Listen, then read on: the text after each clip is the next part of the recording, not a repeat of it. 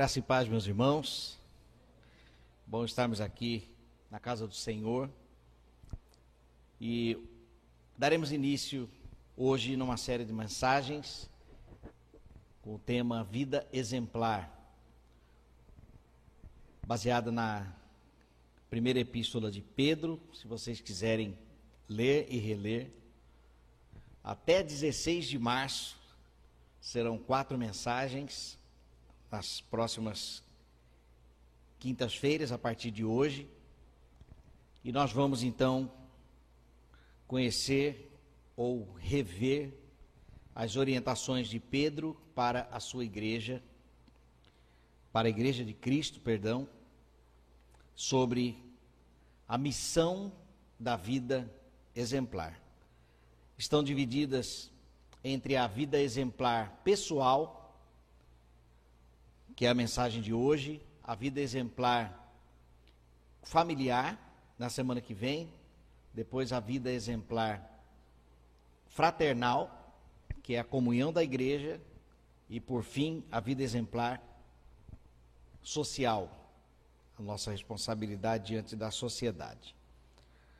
Abra a sua Bíblia em 1 Pedro, no capítulo 2, nós vamos ler do versículos 1 ao versículo 10. Vida exemplar pessoal. 1 Pedro 2, versículos de 1 a 10, diz assim a palavra de Deus: Deixando, pois, toda malícia, todo engano, fingimentos e invejas e toda maledicência, Desejai como meninos recém-nascidos o puro leite espiritual, a fim de por ele crescerdes para a salvação. Sei, perdão, se é que há, se é que já provastes que o Senhor é bom. E chegando-vos para ele, pedra viva, rejeitada na verdade pelos homens, mas para com Deus eleita e preciosa, Vós também, quais pedras vivas, sois edificados como casa espiritual para ser de sacerdócio santo, a fim de oferecer de sacrifícios espirituais aceitáveis a Deus por Jesus Cristo. Por isso na Escritura se diz: Eis que ponho em Sião uma principal pedra angular, eleita e preciosa, e quem nela crer não será confundido. E assim, para vós, os que credes, é a preciosidade, mas para os não crentes, a pedra que os edificadores rejeitaram. Esta foi posta como a principal da esquina, e como uma pedra de tropeço e rocha de escândalo, porque tropeçam na palavra, sendo desobedientes para o que também foram destinados. Mas vós sois a geração eleita, o sacerdócio real, a nação santa, povo adquirido, para que anuncieis as grandezas daquele que vos chamou das trevas para a sua maravilhosa luz. Vós que outrora nem éreis povo, agora sois de Deus. Vós que não tinhais alcançado misericórdia, agora a tendes alcançado. Vamos orar? Obrigado, Senhor, pela tua palavra, pelo acesso que nós temos a ela e pela pelo prazer, Pai, que nós temos de aprender cada dia mais as tuas lições para o nosso dia a dia. Sê conosco e edifica, Senhor, a tua igreja em nome de Jesus. Amém. Gaguejei um pouco na leitura por causa da que a gente prepara a mensagem num texto, quando vai ler, está acostumado com as palavras da nossa versão. Pedro,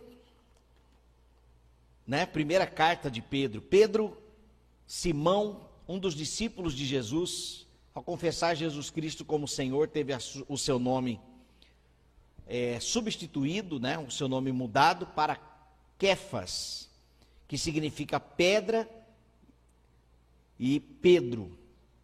Ele foi líder da comunidade messiânica em Jerusalém, registrado e confirmado no livro de Atos. Esta carta de Pedro, Ele possivelmente estava em Roma. Capítulo 5, versículo 12 confirma isso. O autor é ele mesmo, Pedro, porém, quem escreveu a carta, né, foi composta por Silvano. E o destino desta carta ela foi escrita para as comunidades eclesiásticas da Ásia Menor, atual Turquia. Tive a curiosidade de sondar onde era aquela região e fica ali, no extremo norte da África. Nós temos o calcanhar ali da aquela bota da Itália. Nós temos Esmirna e aqui ficava então a Ásia Menor, a atual Turquia, bem ali no no extremo norte da África, não fazendo parte da África, mas depois do oceano. Então, aquela carta foi escrita pelas igrejas que estavam, para as igrejas que estavam ali, com o propósito de encorajá-los diante da perseguição, que eles estavam sofrendo hostilidades e assédio. Se você quiser o esboço desta mensagem, posso compartilhar com você, porque eu fiz questão de colocar as referências dos versículos dessas afirmações. O tema desta carta, os temas desta carta, a saudação e o louvor a Deus, a nova identidade deles como família de Deus e também a perseguição dos cristãos. A perseguição é um sofrimento e Pedro faz uma conexão do sofrimento por causa de Cristo como uma com uma oportunidade de testemunhar sobre Jesus. Então a pergunta é: como? Então, através de uma vida exemplar, enquanto se aguarda o retorno de Cristo, é a forma que temos de testemunhar de Cristo, mesmo diante das perseguições. Então, o contexto era de um grupo de cristãos recém-convertidos no primeiro século, sendo perseguidos por causa da fé, e então Pedro escreve a partir de Silvano para as igrejas que estavam ali na Ásia Menor.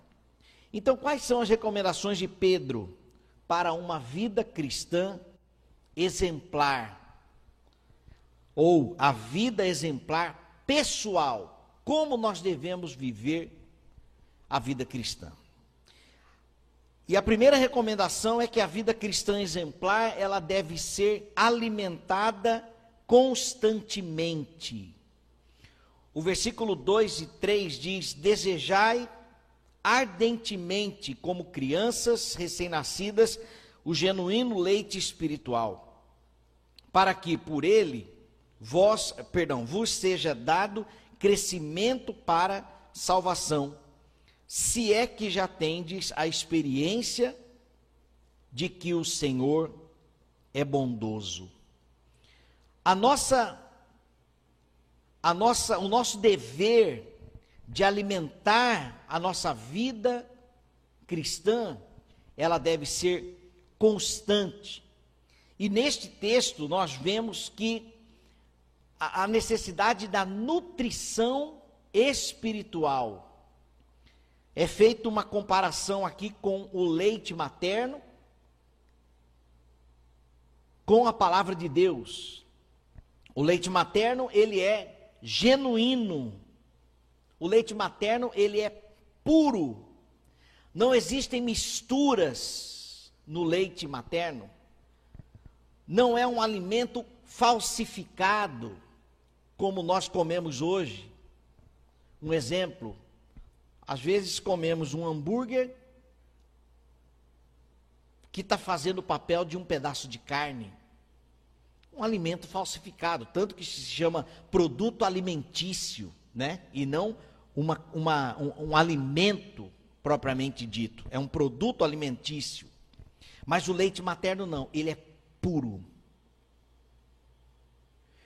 A palavra de Deus deve ser o nosso alimento constante.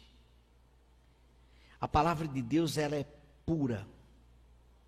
Nós temos o privilégio de ler autores, privilégios mesmo.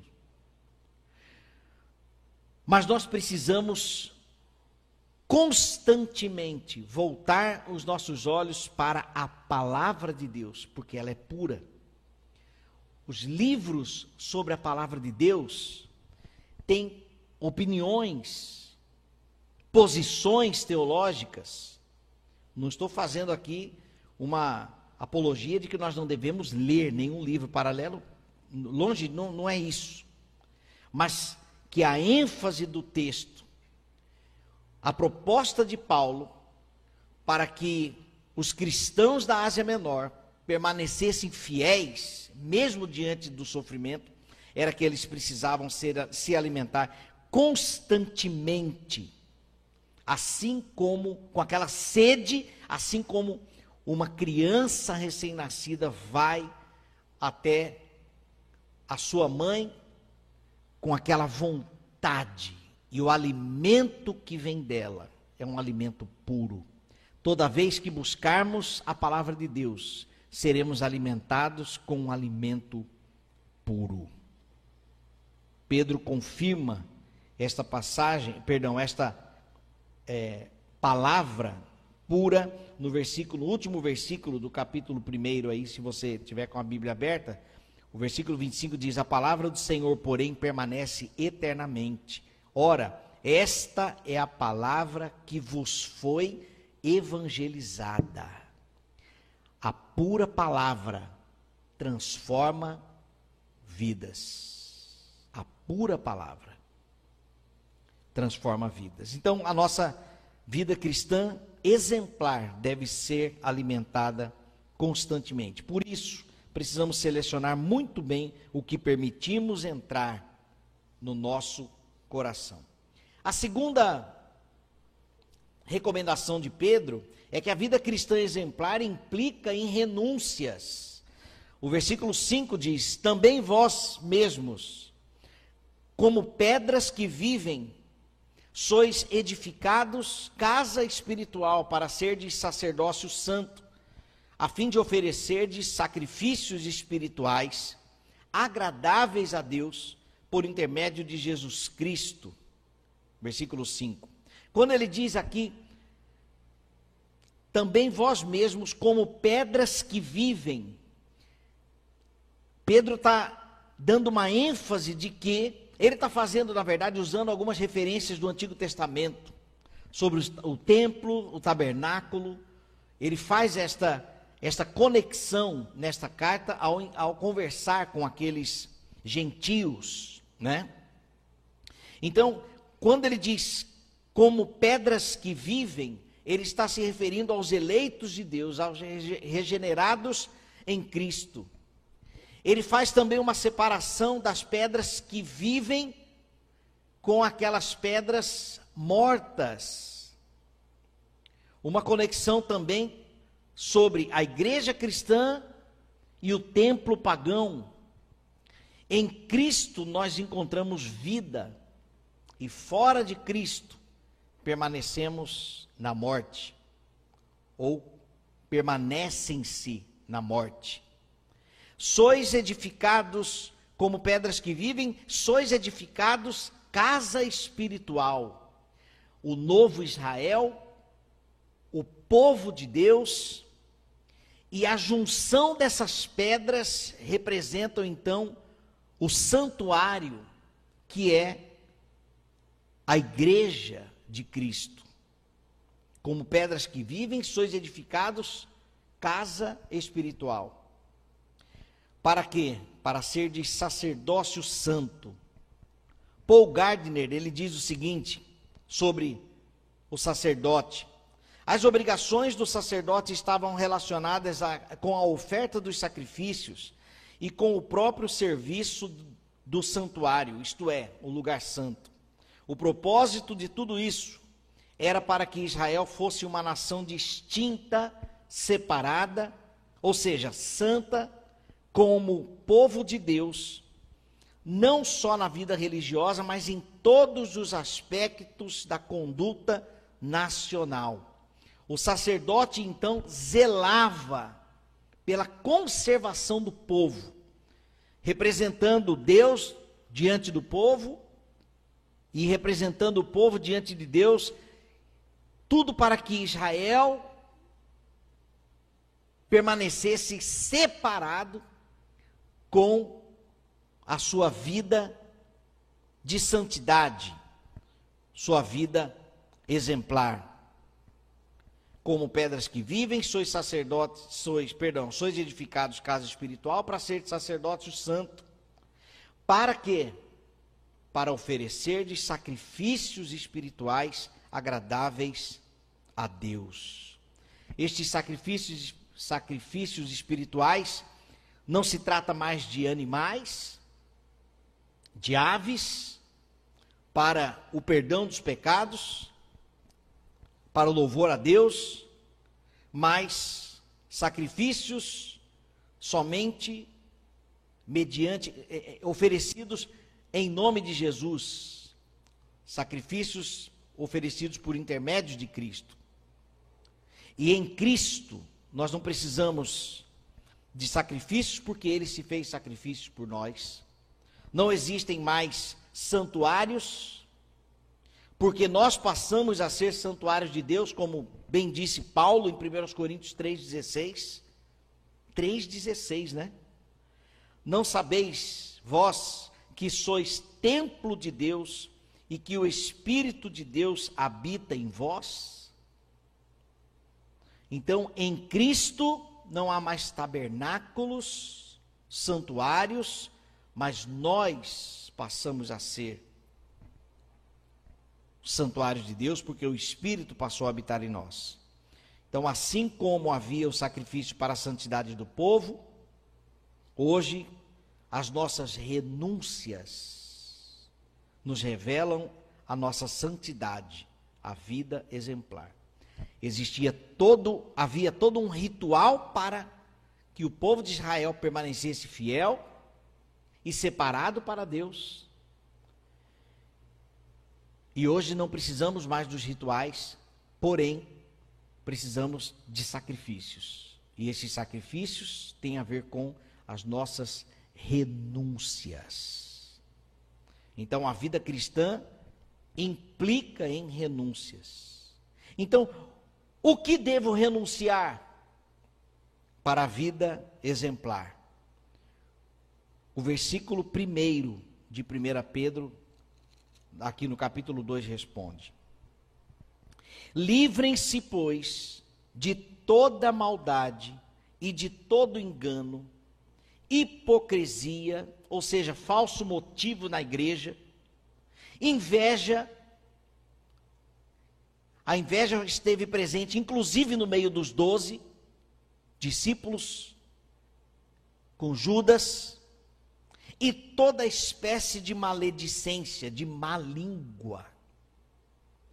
Então, a orientação de Pedro é que nós precisamos renunciar para termos uma vida exemplar, abrindo mão de toda maldade, todo engano, hipocrisia, inveja e fofocas. Renúncia. Isto é sacrificial. E meus irmãos, o que o texto está dizendo é que quando nós renunciamos, estamos oferecendo um sacrifício agradável ao nosso Deus. Então a vida cristã, ela implica em um alimento constante e ela implica também em renúncias, que são os sacrifícios para agradarmos o nosso Deus.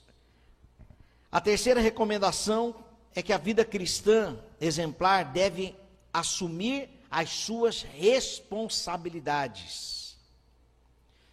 Nós, quando entregamos a vida a Cristo, nós não somos arrebatados imediatamente,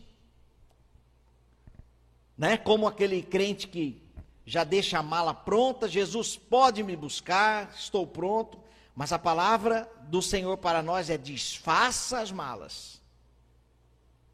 Porque ainda há responsabilidades para você cumprir na terra. E quais são essas responsabilidades? Versículo 9 diz: Vós, porém, sois raça eleita, sacerdócio real, nação santa, povo de propriedade exclusiva de Deus, a fim de proclamardes as virtudes daquele que vos chamou das trevas para a sua maravilhosa luz. Muitas vezes nessa passagem nós damos ênfase nos privilégios que nos tornamos depois de Cristo. Hoje nós somos raça eleita, sacerdócio real, nação santa, povo de propriedade exclusiva de Deus, mas nós nos esquecemos de olhar para os deveres que cada um destes tem. e não somente no finalzinho do texto que diz, a fim de proclamardes as virtudes. Nós vamos chegar lá. Mas existem outras responsabilidades que Pedro nos orienta aqui. Sacerdócio real, por exemplo, conservava zelosamente o povo de Deus, o sacerdote, para que o povo mantivesse em santidade, por causa do, do Deus de Israel. E nós, como sacerdotes agora, nós devemos zelar pela vida exemplar também dos nossos irmãos, porque eles fazem parte do mesmo corpo. Nós somos um conjunto de pedras vivas, que quando nos reunimos ali somos a igreja de Cristo. E se há alguma pedra morta, nós anunciamos a Cristo para que essa pedra viva. Se há alguma pedra fora do caminho, Neste ponto vai ser positivo a pedra no caminho, né? Nós temos que trazer a pedra para o caminho de volta. Para que haja o zelo, a nossa missão de zelar pelo corpo. A nossa missão como sacerdotes, um servindo ao outro para que prevaleça a integridade no meio do povo de Deus nação santa, nós temos uma aliança com Deus em Cristo e por isso a responsabilidade da vida exemplar, como nação santa, honrar essa aliança que nós temos com o Senhor. Povo exclusivo de Deus para quê? Para uma missão. A obra do Senhor, desde quando ele se apresenta para Abraão, é com um propósito o propósito da restauração da humanidade através de Cristo. E como que pode a mensagem do Evangelho chegar a mim e eu simplesmente encerrar a missão? Não procede. Então nós temos responsabilidades. Por sermos povo exclusivo de Deus, nós temos então uma missão. E a missão também é proclamardes como os arautos. Arautos eram os mensageiros, embaixadores, pregadores. O que anunciar? As virtudes daquele que nos tirou das trevas e nos trouxe para a sua maravilhosa luz. Nós temos que assumir esta responsabilidade. Eu preciso assumir esta responsabilidade. A redenção operada para nós pela morte e ressurreição de Jesus Cristo. Nós fomos transformados, éramos pedras mortas e agora somos chamados aqui de pedras que vivem, casa espiritual. Por que isso? Por causa de Cristo pelo que Cristo fez por nós, nós fomos restaurados, regenerados, convertidos, justificados, redimidos, perdoados. E agora nós temos responsabilidades, anunciar as virtudes daquele que é a pedra angular, ele chama de pedra angular. Pedra angular, nas construções antigamente, eram aquelas pedras chamadas também pedras de esquina, uma pedra que ia iniciar um alicerce. E a partir daquela pedra se fazia então as, as paredes, num ângulo assim de 90 graus, né? E aquela pedra, literalmente uma pedra de esquina, era a pedra principal da obra, porque norteava toda a construção. E Pedro está dizendo aqui que Jesus Cristo é essa pedra. E toda verdade, toda, perdão, toda obra do Senhor é construída em Cristo, a partir de Cristo. Então, quando estamos fundamentados na pedra angular, nós somos pedras vivas. E temos então a nossa missão, a nossa responsabilidade. E quais são as nossas responsabilidades?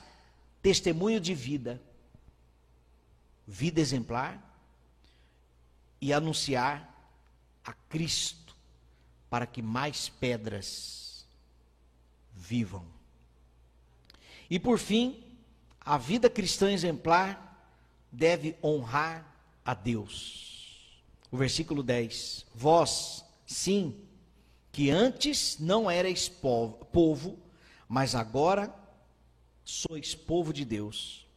Que não tinhais alcançado misericórdia, mas agora alcançaste misericórdia. Meus irmãos, a nossa vida exemplar, a nossa vida cristã exemplar, deve honrar a Deus.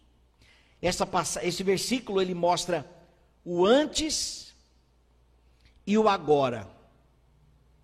Antes não erais povo, agora sois povo de Deus. Antes não tinhais alcançado misericórdia, mas agora vocês foram alcançados pela misericórdia. A sua vida antes e agora. Antes, pedras mortas, agora, pedras vivas. Antes, templos pagãos, agora, templo santo. Antes, sem acesso a Deus, agora, livre acesso a Deus. Antes, sem salvação agora com a certeza da salvação.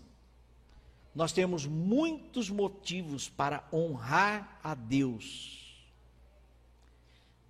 assumindo as nossas responsabilidades, honrando ao Senhor, oferecendo sacrifícios a Deus.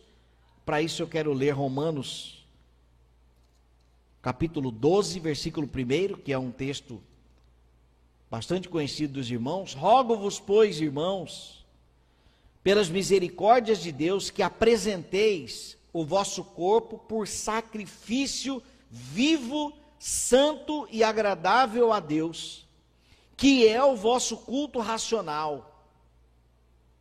E não vos conformeis com este século, aqui está a renúncia, mas transformai-vos pela renovação da vossa mente para que experimenteis qual seja a boa, agradável, perfeita vontade de Deus. Meus irmãos, o sacrifício para a fidelidade ao Senhor resultará em plena alegria por desfrutarmos da boa, agradável e perfeita vontade de Deus. Ah, mas é muito difícil, é sacrificial. Sim, exige renúncia. Antes de Cristo, exigia trabalho, no sentido de sacrificar um animal, de você fazer as, as ofertas, ir ao templo, todo um trabalho. E hoje, vida, obediência, vida exemplar, alimentados pela pureza da palavra pelo leite genuíno, pelo leite espiritual, a palavra pura. Então, sendo alimentados pela palavra de Deus, nos nutrimos, sendo alimentados pela palavra de Deus, nos fortalecemos e então renunciamos com prazer, para a glória de Deus, nós assumimos as nossas responsabilidades e honramos a Deus pelo que ele fez por nós. Amém, meus irmãos? Para encerrar, eu quero ler 1 Pedro aí mesmo. 1 Pedro, no capítulo 1, versículos 13 a 16. Você pode vir com a Bíblia mesmo, com a canetinha, porque a gente vai ser tudo em Pedro aí, viu? E talvez nesse mesmo tom aqui de mensagem expositiva. 1 Pedro 1, versículos 13 a 16. Por isso, cingindo-vos o vosso entendimento, sejam sóbrios e esperai inteiramente na graça que vos está sendo trazida na revelação de Jesus Cristo, como filhos da obediência, não vos amoldeis as paixões que tinhais anteriormente na vossa ignorância. Pelo contrário, segundo é santo aquele que vos chamou, tornai-vos santos também vós mesmos em todo o vosso procedimento, porque escrito está: sede santos, porque eu sou Santo. Que Deus nos abençoe para que tenhamos a experiência de vivenciar a vida exemplar. Imaginemos aqueles cristãos que estavam passando por perseguições, sendo confrontados, perseguidos, assediados e ainda terem que exercer a, a missão da vida exemplar. Mas nós não estamos sendo perseguidos. Nós podemos, com alegria, nós podemos, sem perseguições, sermos fiéis ao Senhor. Vamos orar? Ó Deus, aqui está, Pai, a, a tua palavra, a missão que temos de sermos testemunhas vivas da ressurreição de Cristo, da sua intervenção em nossa vida, para testemunhar aquele que mudou a nossa história. Ajuda-nos, Senhor, a vivermos esta vida exemplar dentro de casa, no nosso trabalho, na igreja, na sociedade. Dá-nos sede cada dia mais da tua palavra. Ajuda-nos em nossas renúncias a assumirmos as nossas responsabilidades para a glória do teu nome. No nome de Jesus que oramos. Amém.